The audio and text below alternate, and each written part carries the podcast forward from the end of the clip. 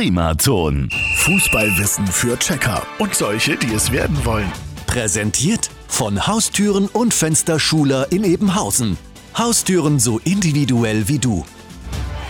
Heute mit der Frage, bekommen Spieler eigentlich so etwas wie Interviewtrainings?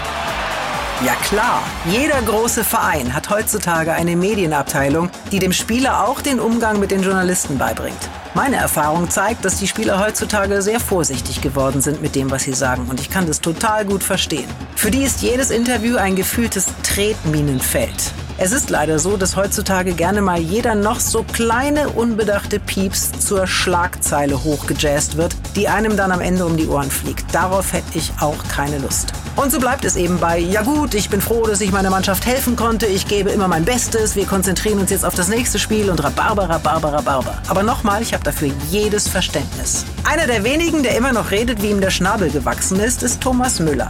Aber sonst sind die Zeiten fast vorbei, in denen es auch mal witzige Statements gab, wie beispielsweise Lothar Matthäus, der den Sand nicht in den Kopf stecken wollte, oder Kaiser Franz, der zur Erkenntnis kam, dass die Schweden keine Holländer seien. Egal. Hauptsache der Ball rollt auch nach dem Interview oder wie es Otto Rehagel einst sagte, das Spiel geht weiter, mal verliert man, mal gewinnen die anderen.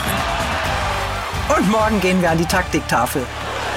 Fußballwissen für Checker und solche, die es werden wollen. Präsentiert von Haustüren und Fensterschuler in Ebenhausen. Haustüren so individuell wie du. Primaton.